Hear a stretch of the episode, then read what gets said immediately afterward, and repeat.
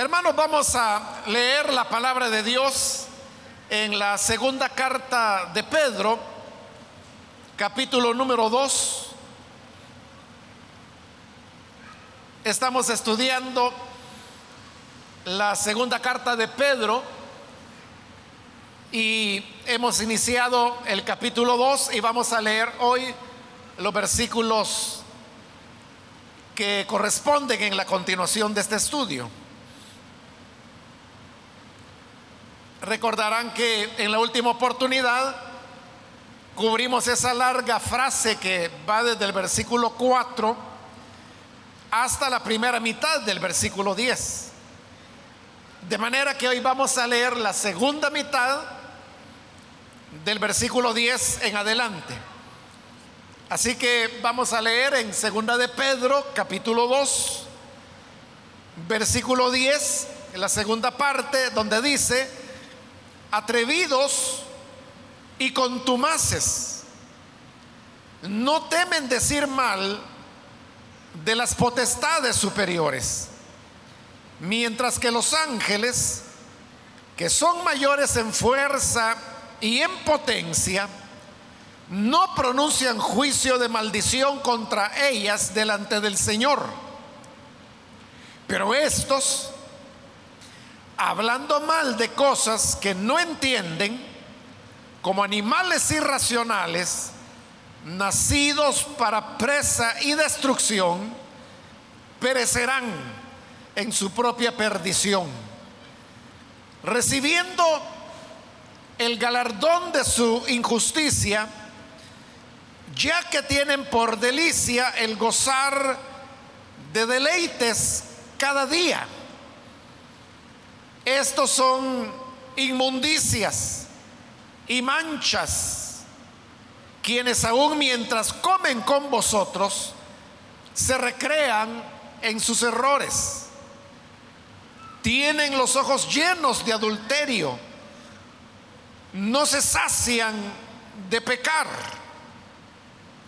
seducen a las almas inconstantes tienen el corazón habituado a la codicia y son hijos de maldición.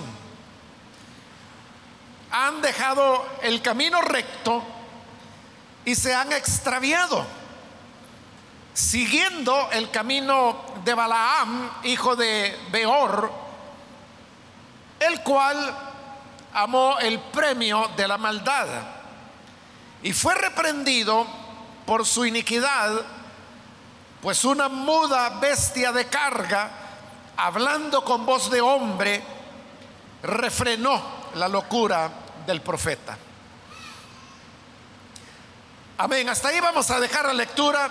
Pueden tomar sus asientos, por favor, hermanos.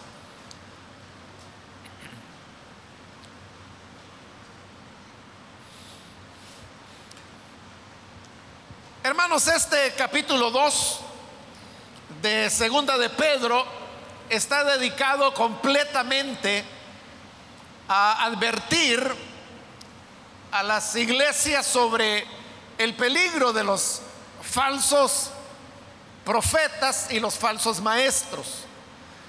En realidad es un capítulo bastante fuerte, ya que habla en términos muy duros en contra de los falsos maestros, palabras duras como las que hemos leído en esta oportunidad y que todavía continuarán apareciendo en lo que resta este capítulo 2, solamente que hoy pues no vamos a alcanzar a cubrirlo, sino solamente los versículos que hemos leído.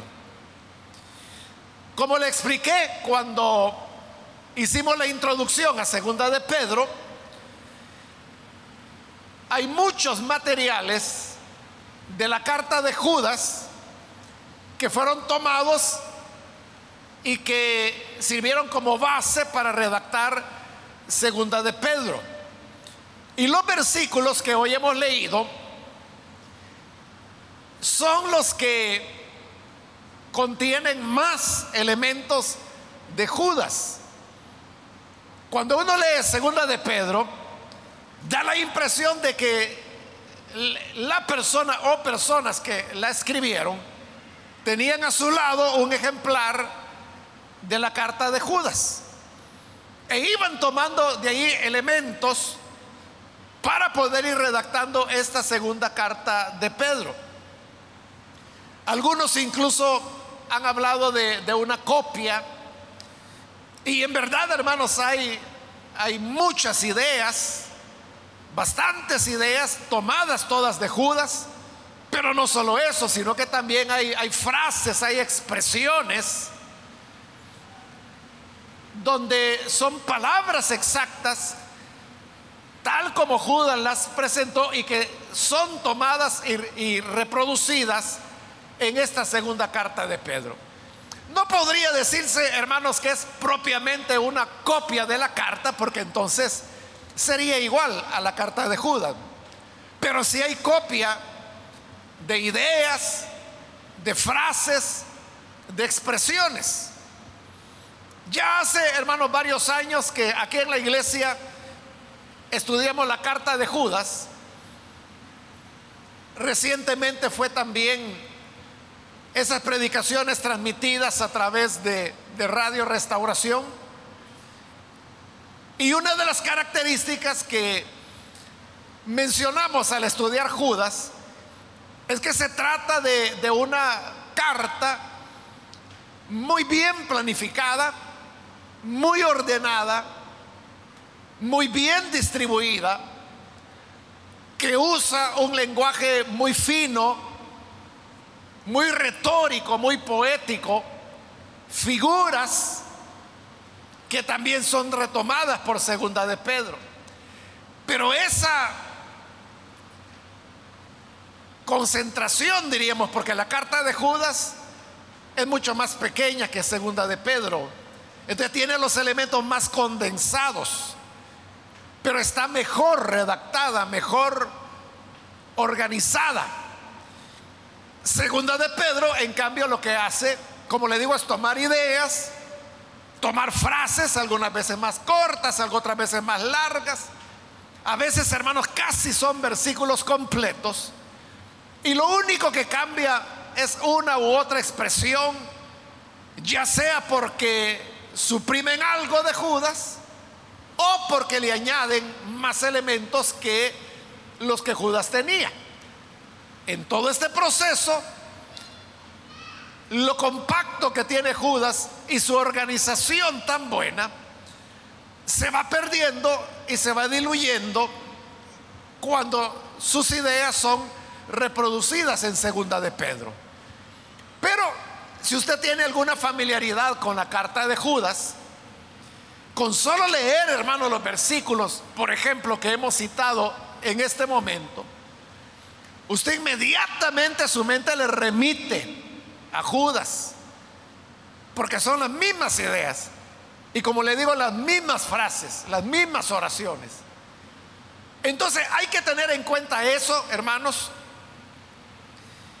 que aunque Pedro no tiene la elegancia, el uso retórico del lenguaje de Judas, pero sí toma incluso algunas figuras, como lo vamos a ver en la próxima oportunidad, hermosas que Judas, la carta de Judas elaboró y que aquí son retomadas y esas como son figuras prestadas, conservan su belleza en Pedro, pero no tiene esta carta segunda de Pedro la elegancia o la finura, por decirlo de otra manera, con que Judas fue redactada.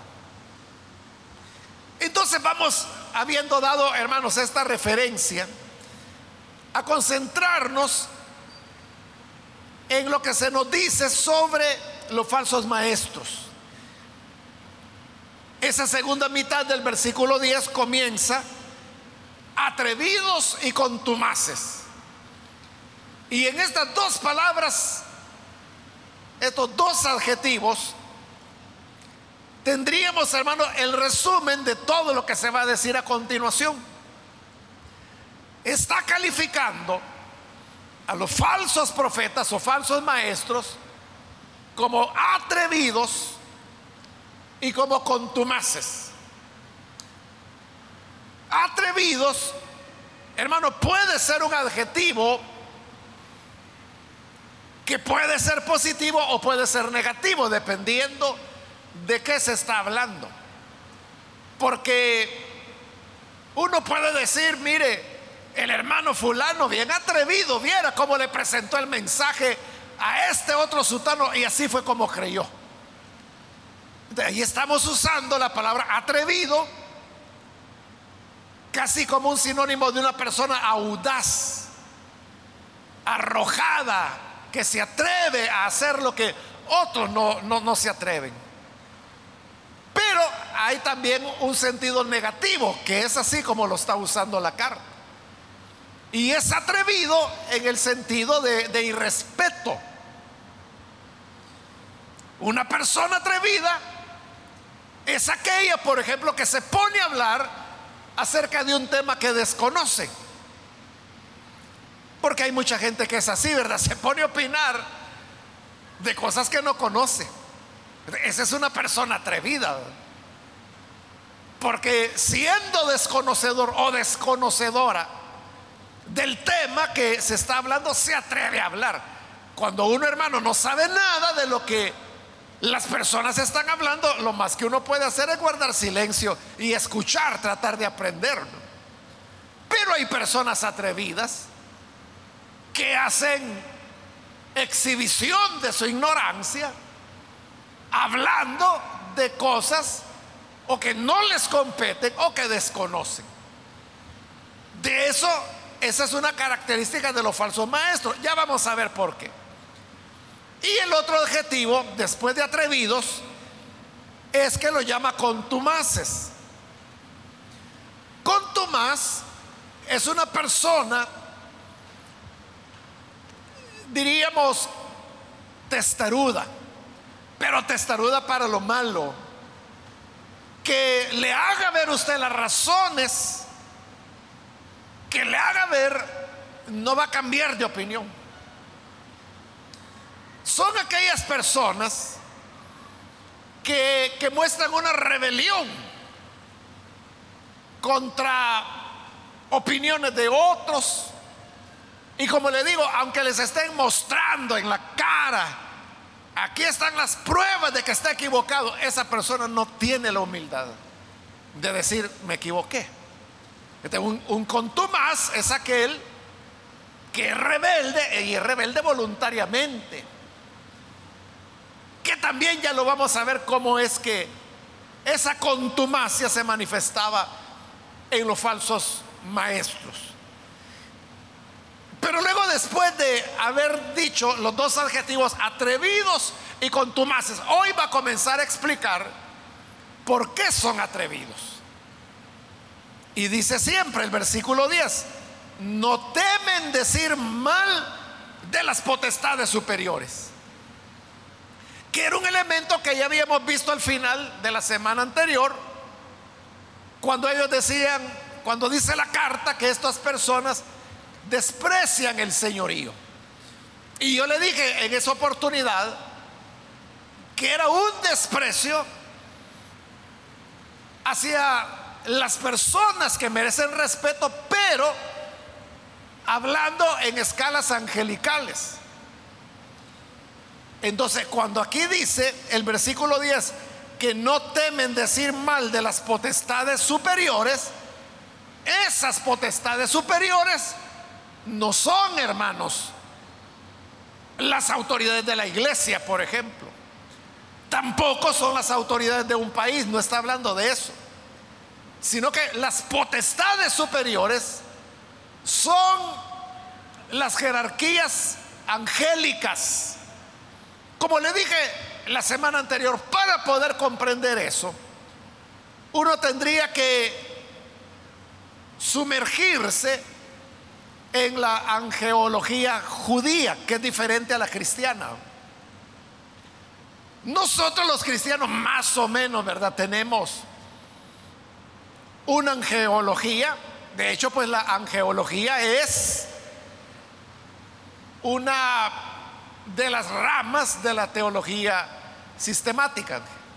angeleología. Estudia los ángeles. Esta angeleología cristiana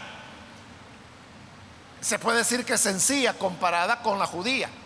Aquí están hablando obviamente de la angeleología judía, que es mucho más complicada. A nosotros nos puede parecer extraña. No hay mucha literatura donde uno pueda conocer la idea que en el judaísmo tenían de los ángeles y de cómo ellos estaban estructurados y jerarquizados. De hecho, yo solo conozco un libro, nada más, que habla sobre eso, que habla sobre el tema de la angeliología judía, que es importante para poder entender incluso algunos de los eventos que narran los evangelios cuando Jesús tuvo enfrentamientos con demonios. Ahí es útil. Y si tuviéramos ese conocimiento, no sería más fácil comprender a qué se está refiriendo Judas, porque es Judas el que toma el tema. Es Judas quien lo desarrolla.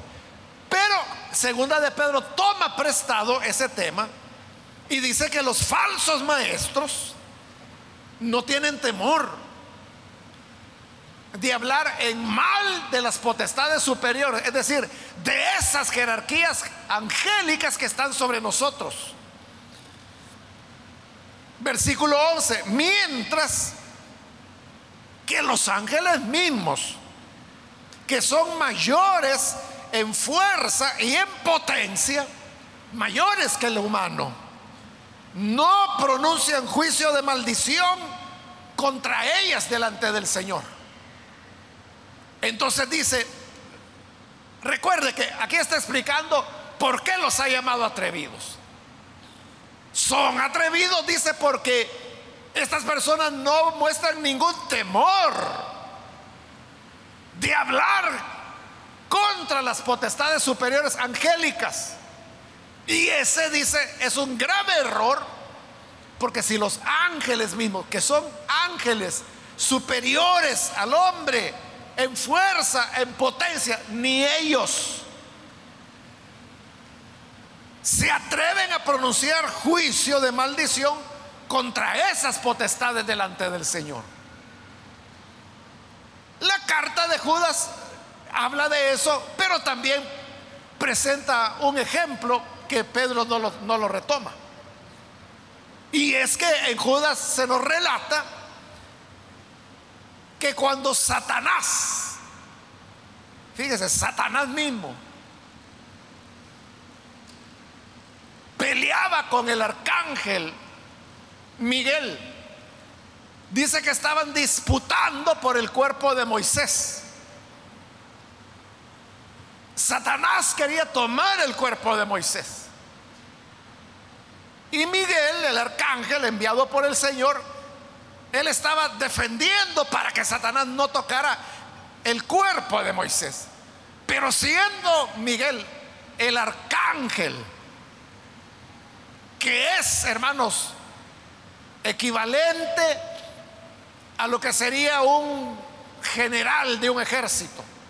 Eso es un arcángel, el que está, bueno, arriba de Miguel solo está Dios. Entonces Miguel, teniendo ese poder, no se atrevió a usar palabras de juicio contra Satanás, sino que mejor apeló a Dios, a la autoridad mayor, cuando le dijo, el Señor te reprenda.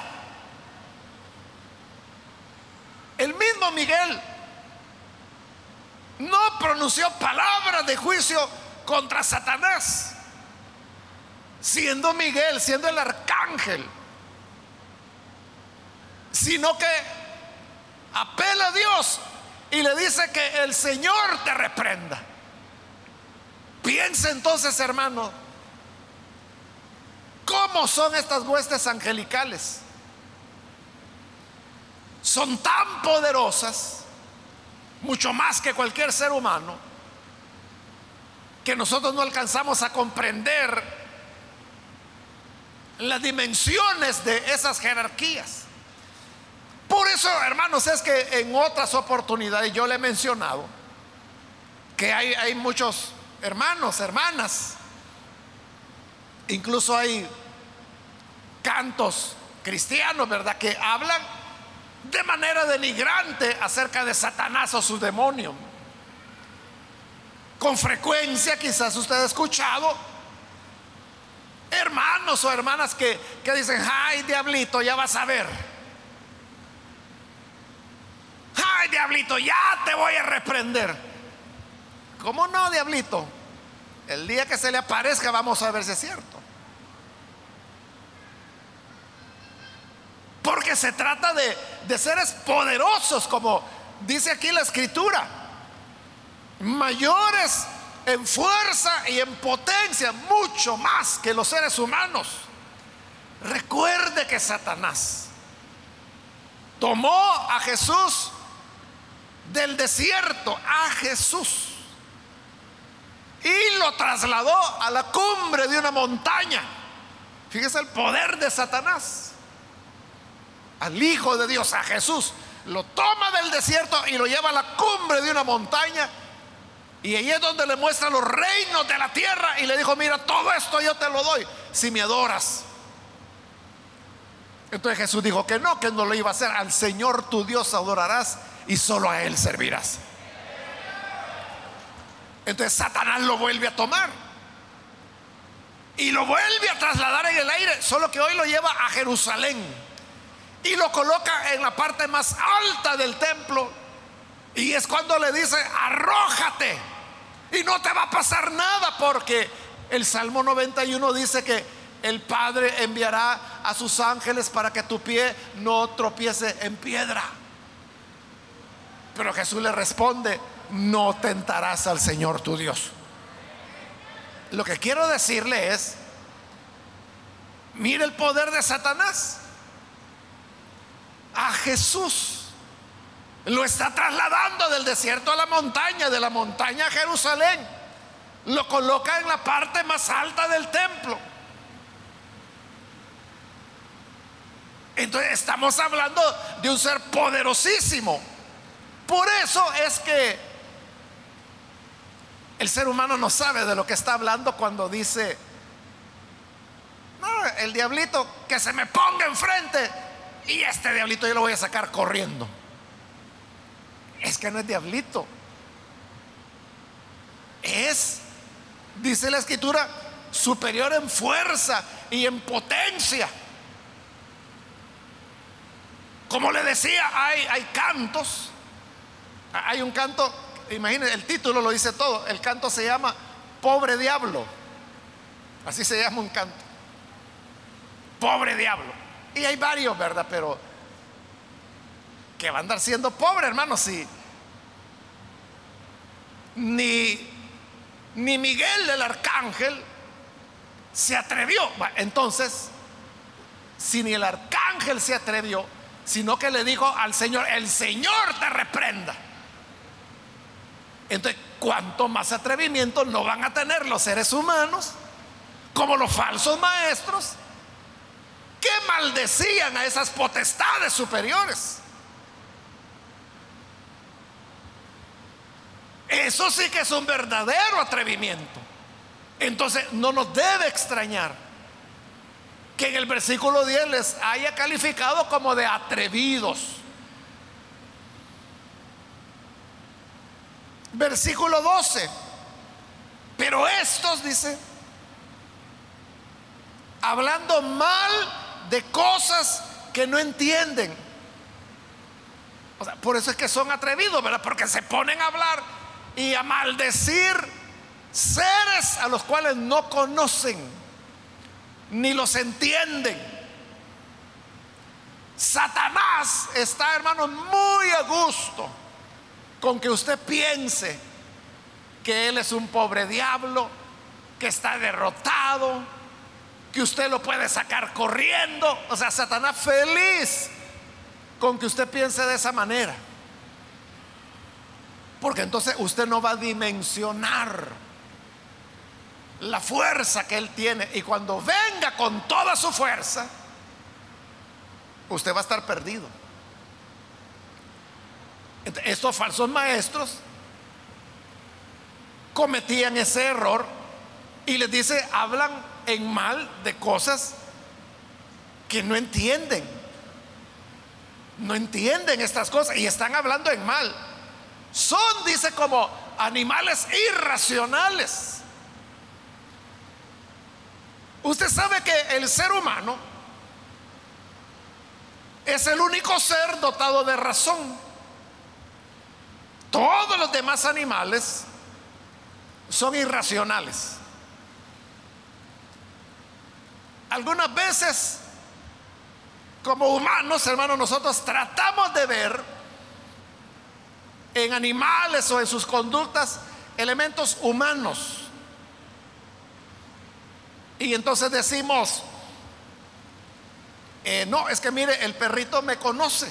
Ah, no, si este perrito es bien inteligente, viera cómo va a traer lo que yo necesito. Pero él no tiene razonamiento, los animales no tienen razonamiento. Lo que ellos tienen son asociaciones, asocian una conducta con otra.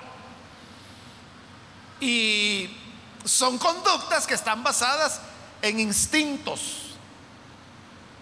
Instintos que son instintos básicos como el de protección, el de alimentación, el de reproducción. O sea, todos esos son instintos. Y esta combinación de instintos con asociaciones que usted consciente o inconscientemente le enseña es lo que hace que parezca que el animalito puede tener cierto razonamiento.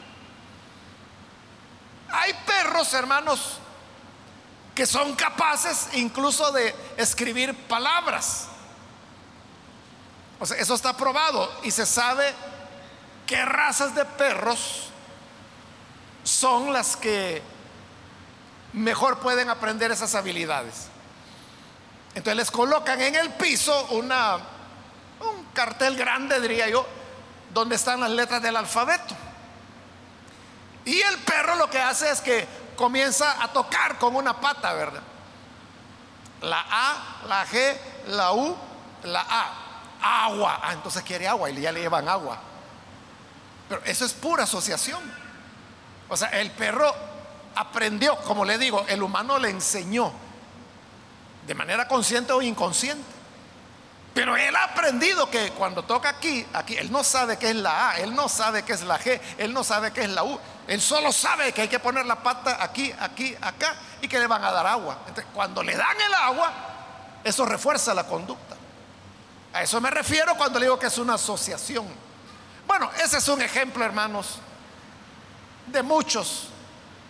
Pero el hecho es de que los animales no son racionales. Entonces, viene la carta y señala a estos falsos maestros como de animales irracionales. Por eso le digo, son palabras muy fuertes.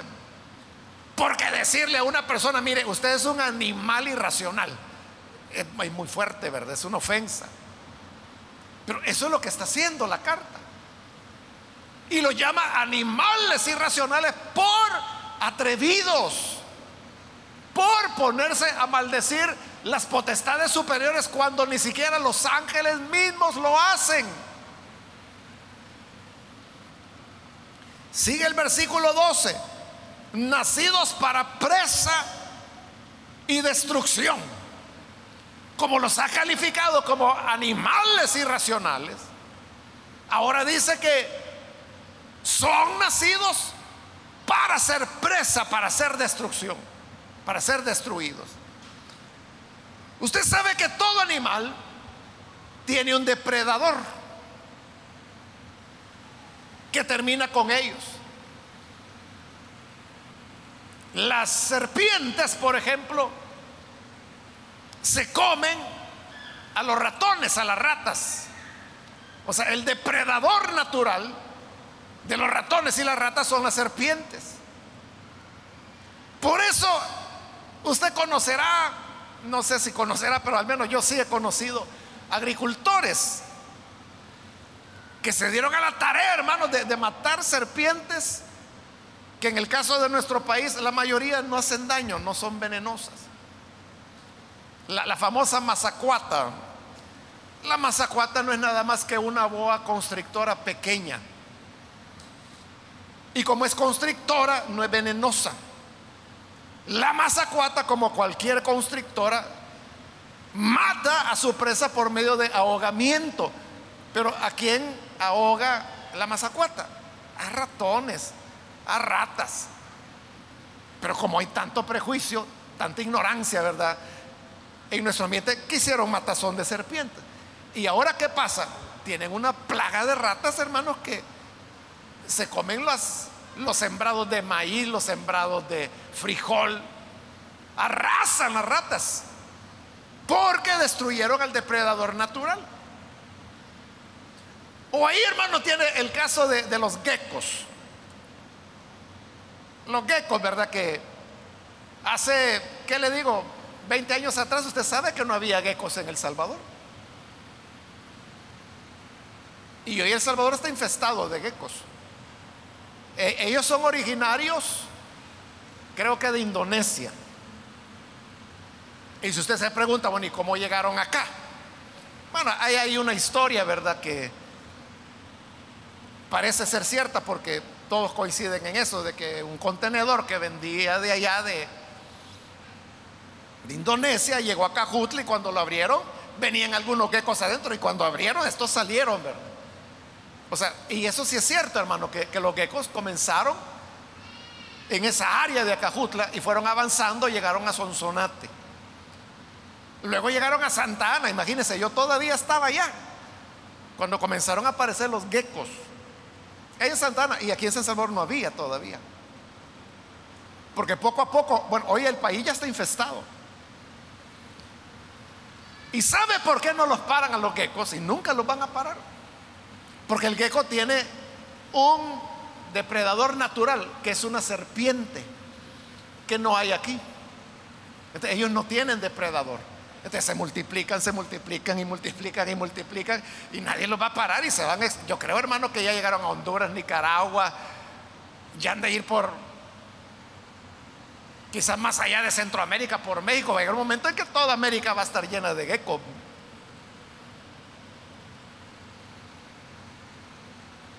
Entonces, todo animal tiene un depredador y por eso dice que nacieron para presa.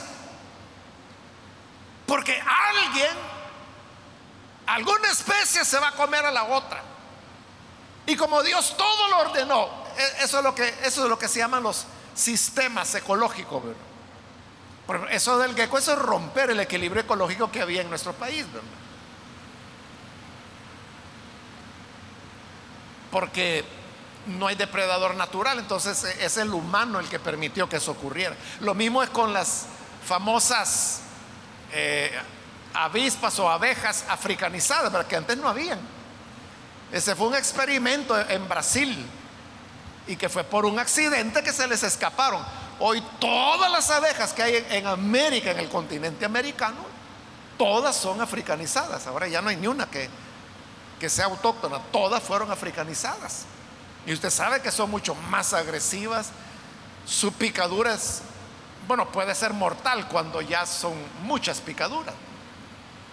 Ya llegaron a los Estados Unidos. Se creía que no iban a llegar ahí por cuestión de, del clima, pero incluso ya llegaron a Canadá.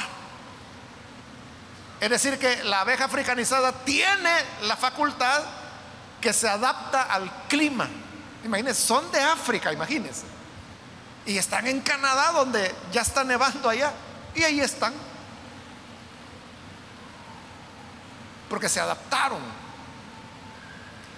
Otra vez, ¿verdad? Por la intervención humana. Los humanos fueron los, por querer producir más miel, fueron los que cruzaron abejas africanas con las brasileñas. Y ahí surgió las abejas africanizadas que hoy, como le digo, ya todas son africanizadas en nuestro continente. ¿Y cómo se paran? Ya no se pueden parar, o sea, porque no, no tienen el depredador. El depredador natural ha de estar en África. Entonces, estos que son como bestias irracionales, nacieron para ser presas. O sea, como son animales, eso es lo que les está diciendo. Al decirles que son bestias irracionales, le está diciendo son animales. Y como animales tienen otro depredador que se los va a acabar. Pero este depredador es el juicio de Dios. Por eso es que dice,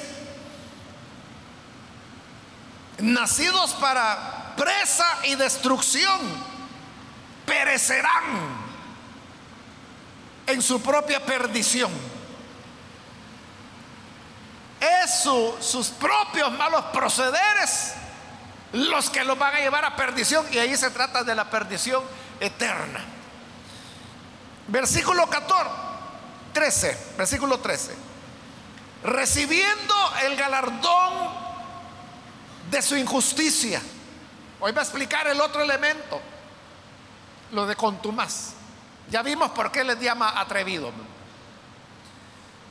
Y contumaz decíamos que es una persona rebelde. Entonces, por ser rebeldes, hoy dice que van a recibir el galardón de su injusticia. Así, hermanos, como hay un galardón para los que aman la venida del Señor. Hay un galardón para los que practican la justicia. Hay un galardón para los que son fieles al Señor. También la maldad trae un galardón. Y dice que ellos van a recibir el galardón de su injusticia ya que tienen por delicia el gozar de deleites cada día. Es decir, que no solo eran atrevidos por lo que ya dijimos, sino que eran personas que se entregaban a la práctica de deleites. E-, eso es lo que se llama sensualidad. La sensualidad es, hermanos, cuando una persona se deja arrastrar por los deseos sensuales que tiene. Es, también lo que se llama hedonismo. El hedonismo es el disfrute de los placeres de la comida, de la bebida, de la inmoralidad sexual, de la pereza. O sea, todo eso es hedonismo o sensualidad. Y dice que estos a eso se dedican todos los días. Tienen por delicia el gozar de deleites. Estos, dice, son inmundicias y manchas Estas palabras, hermanos, de seguro le van a remitir a usted a Judas, porque casi es una copia de lo que Judas dice. Judas lo que dice es que ellos son inmundicias y manchas en sus ágapes, dice. Ágapes, hermanos, eran las comidas que los cristianos hacían juntos. Recuerde que los primeros cristianos no tenían locales para culto, se reunían en las casas. Todos los días, según dice el libro de los Hechos. Y todos los días comían juntos. En primera de Corintios 11, Pablo habla un poquito más de eso.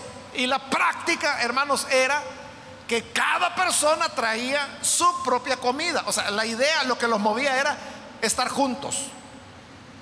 No podían dejarle al anfitrión la carga que les estuviera dando de cenar todos los días, porque todos los días se reunían. Entonces lo que hacían era que cada persona, cada hermano, cada hermana iba a su casa, recogía su cena, lo que iba a cenar, y lo llevaba a la casa del anfitrión, donde se reunían todos los hermanos. Según lo que dice Pablo, la idea era que todos traían sus cenas y luego eso se lo repartían entre todos. Es decir, si una hermana había llevado tamales y otra había llevado pollo, si usted quería tamal podía comer tamal, si usted quería pollo pudiera comer pollo, aunque usted hubiera llevado plátanos fritos con crema. O sea, esa era la idea que, que se intercambiaban. Por eso es que Pablo en 1 Corintios 11 los critica cuando dice, cada quien se adelanta a comer su propia comida. Porque el que había llevado pollo quería comérselo. Él no quería que lo dejaran con frijoles, con queso, ¿verdad? Con queso duro. Entonces se adelantaba a comer, entonces ya no estaba compartiendo. eso, esas comidas, a eso es a lo que se le llamaba ágapes. Donde platicaban, tenían comunión, y ahí era cuando, como no habían escrituras, comentaban los recuerdos, las tradiciones orales que las personas contaban de lo que Jesús había dicho, de lo que Pablo había enseñado en tal lugar, de lo que Pedro dijo en Antioquía, de lo que Santiago había dicho en una predicación en Jerusalén. todo eso circulaba entre los creyentes y eso era la manera como se edificaban. Pero estos falsos profetas o falsos maestros, dice ese versículo 13, que son inmundicias y manchas, quienes aún mientras comen con vosotros, se recrean en sus errores. Es decir, ellos no llegan para aportar. Ellos participaban de los ágapes, pero para estar hablando de sus disparates, de sus falsas enseñanzas. Por eso los califica como de inmundicias y manchas. Usted sabe lo que es una mancha, ¿verdad? Se le manchó la ropa, se le manchó la camisa o la blusa. La mancha es algo desagradable que desentona y que usted sabe que es producto de grasa, de algo que estaba sucio. Y la inmundicia es peor, ¿verdad? Porque la inmundicia ya tiene que ver de que se manchó la ropa, pero digamos con, con heces fecales, por ejemplo, eso es una inmundicia. Porque ya no es una simple mancha. Por eso le digo, son palabras muy duras. Porque le está diciendo a esta gente, ellos van a sus ágapes, comen con ustedes, pero allí, comiendo con ustedes, ellos están hablando de sus errores.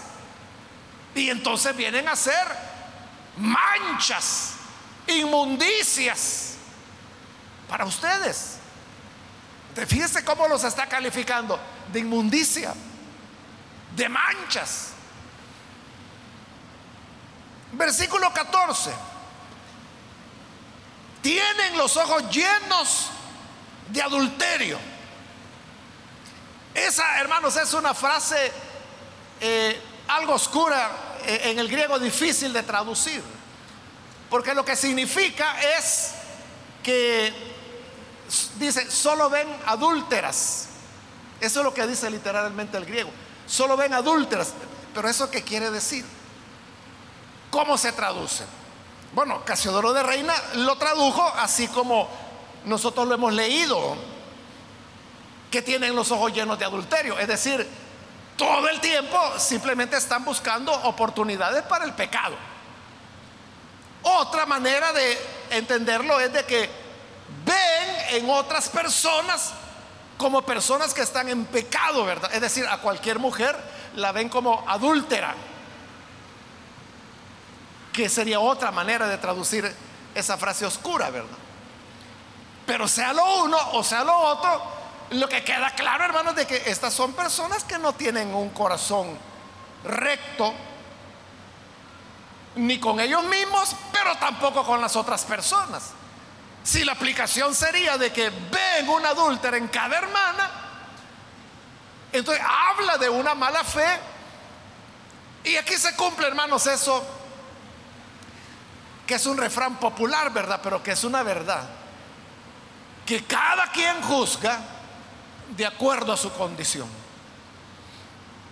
Entonces, aquel que más señala de faltas a otra persona, la falta que se está señalando insistentemente en otro, es lo que él hace.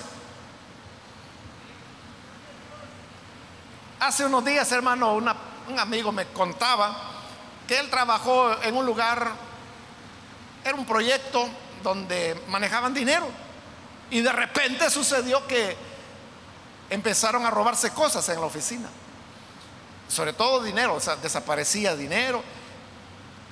Y eso es lo que le llamó la atención, que no se robaban eh, computadoras, eh, aparatos, sino que el dinero. Entonces ellos dijeron, bueno, tiene que ser alguien de adentro, porque saben a dónde está el dinero. No se llevaban otra cosa, sino que dinero. Y entonces hicieron una comisión, podríamos decir, eran como tres personas, para investigar quién podía ser eh, la persona que estaba robando. Sabían que era alguien de los empleados. Entonces escogieron a tres personas que les pareció que eran los más honestos. Entre ellos estaba este amigo que me estaba contando la historia. Y entonces él me dice que comenzaron uno por uno, ¿verdad? ¿Será fulano? No, no puede ser. ¿Será sutano? No, no puede ser. Y entonces fueron pasando uno por uno este comité, examinando quién podía ser, hasta que finalmente quedaron algunos como probables sospechosos. Pero, hermano, eh, en ese proceso estaban cuando, en una ocasión, uno de los empleados tuvo que regresar a la oficina. Algo había dejado olvidado y tuvo que regresar. Cuando regresó, encontró a la persona que en ese momento estaba abriendo un mueble donde estaba el dinero. Lo, agarró con las manos en la masa. Y, y, este amigo lo que viene y me dice, ¿sabe? Me dice, ¿quién era? Uno de los tres que habían nombrado como comisión de investigación.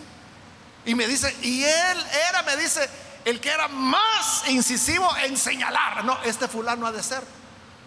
Porque miren, este es aquí, es así, y se acuerdan que compró tal cosa. Era el que más señalaba.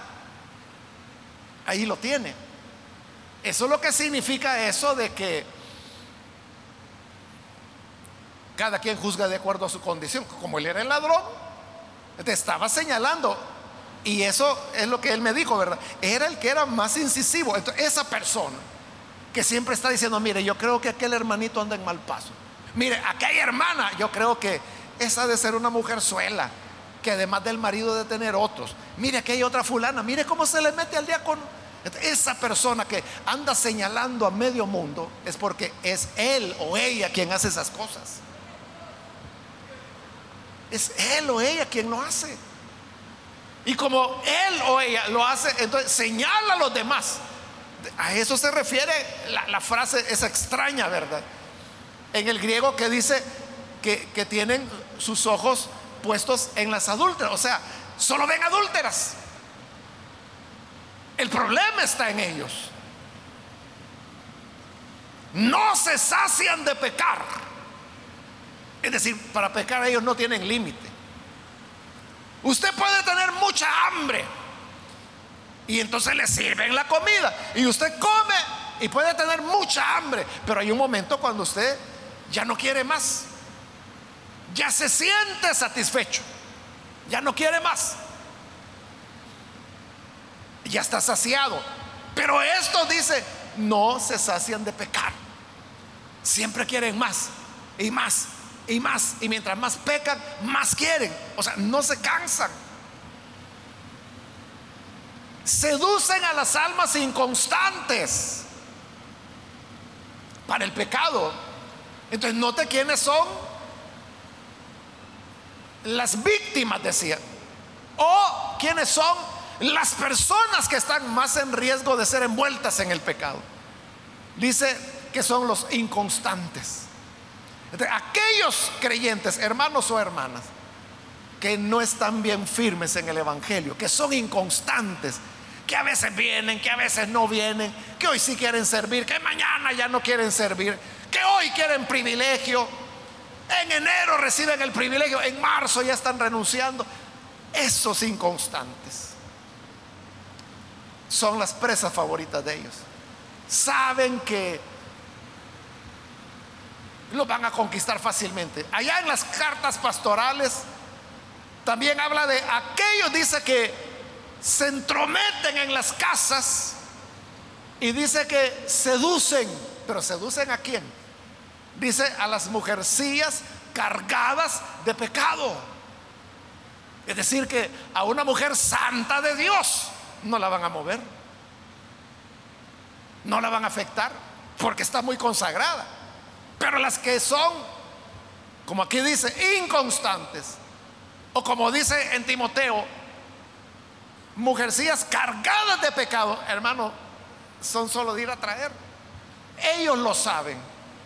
Y por eso es que andan seduciendo a las almas inconstantes. Tienen el corazón habituado a la codicia porque les gusta el dinero. Y son hijos de maldición. Así como el Evangelio de Juan habla de hijos de perdición. O Pablo habla de hijo de pecado. Hoy Pedro aquí nos está hablando de hijos de maldición. Es decir, son, tienen la maldición de Dios. Porque les gusta el pecado y la codicia. Y a eso se refiere la alusión que se hace de Balán, que también es tomado de Judas, donde dice en el 15, han dejado el camino recto y se han extraviado siguiendo el camino de Balaán, hijo de Beor, el cual amó el premio de la maldad. La historia usted la puede encontrar en el libro de Números, capítulo 22. Ahí está la historia de Balaán. Este era un profeta que por dinero se vendió al rey Balac para maldecir a Israel. No pudo hacerlo. Dios se lo impidió. Tres veces trató de maldecir a Israel y Dios, el Espíritu de Dios, se lo impidió. Pero él estaba dispuesto a hacerlo. ¿Por qué? Porque ahí dice, tenía la mirada puesta en el premio, el dinero. O sea, a él no le importaban principios, hermano. Él no tenía convicciones. Él lo que tenía era precio. Lo que le pagaran, él lo hacía. Y como está jugando con el tema de que estos son animales, la gran ironía es en el versículo 16, que este Balaam dice, fue reprendido por su iniquidad, pues una muda bestia de carga, la burra en la cual él iba cabalgando, hablando con voz de hombre, refrenó la locura del profeta. Porque ese fue el único momento cuando Balaam tuvo una pausa para reflexionar. Cuando la asna en la cual cabalgaba le habló y le hizo ver que iba por un camino erróneo, pero eso le duró cinco minutos y siguió su camino en busca de dinero. Entonces abandonó el camino recto. Esto es lo que han hecho los falsos maestros y los falsos profetas. Entonces, resumiendo, podemos decir que son personas atrevidas que hablan de lo que no entienden, que faltan el respeto a autoridades angelicales. En segundo lugar, que están entregados a los placeres, a los pecados. En todo ven pecado y pecadores, porque juzgan de acuerdo a su condición. Y en tercer lugar, son codiciosos por el dinero, hermano. Van a hacer lo que sea.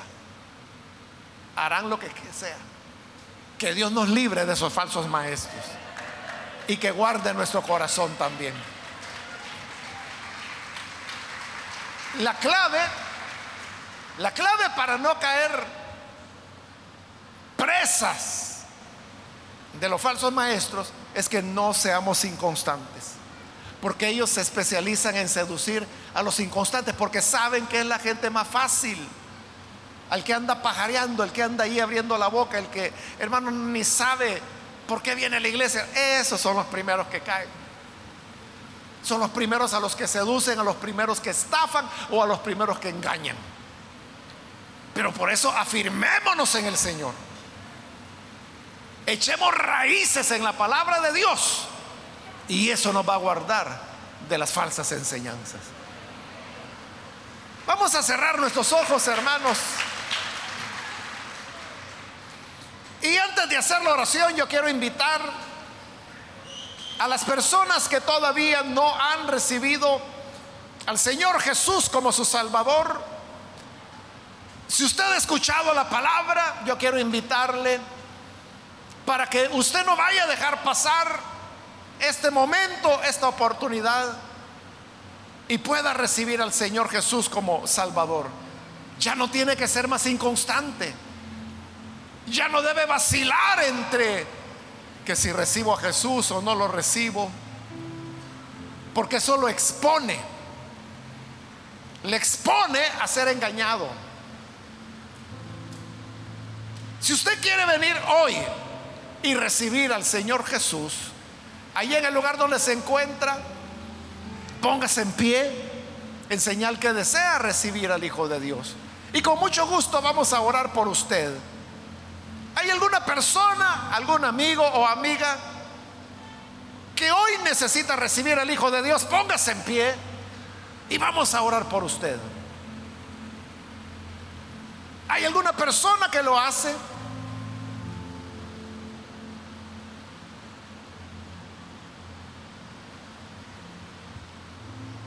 Venga el Hijo de Dios. Hágalo ahora porque Jesús le está esperando. O si hay algún hermano o hermana que se ha alejado del Señor, pero hoy necesita reconciliarse. También puede ponerse en pie donde se encuentra y vamos a orar por usted. ¿Hay algún hermano o hermana que ha estado indeciso? Hoy es el día para afirmarse. Reconcíliese con el Señor, póngase en pie y vamos a orar por usted. Es lo que deseamos hacer, orar. Orar por las personas que necesitan venir a Jesús por primera vez o que necesitan reconciliarse. Venga, acérquese.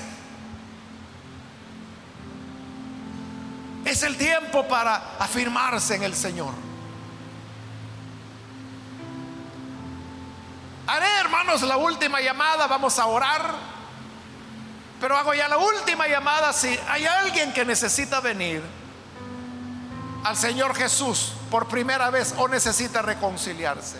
Póngase en pie y aproveche esta invitación final y luego vamos a orar. ¿Hay alguien que lo hace?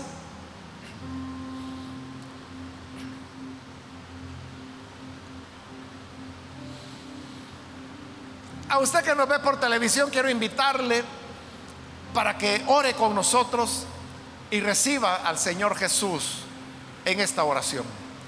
Señor, gracias te damos por tu palabra, porque ella es una palabra de advertencia, pero también es una palabra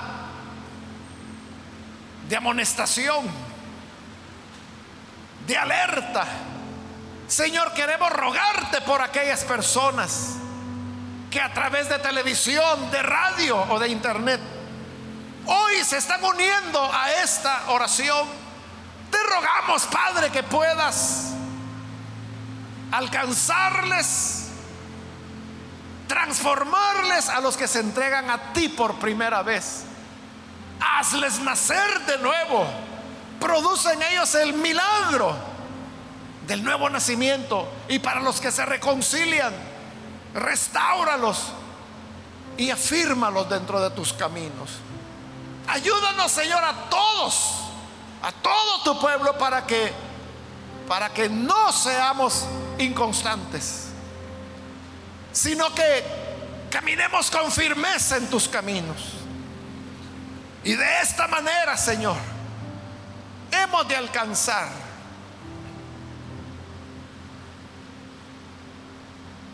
el galardón de la justicia.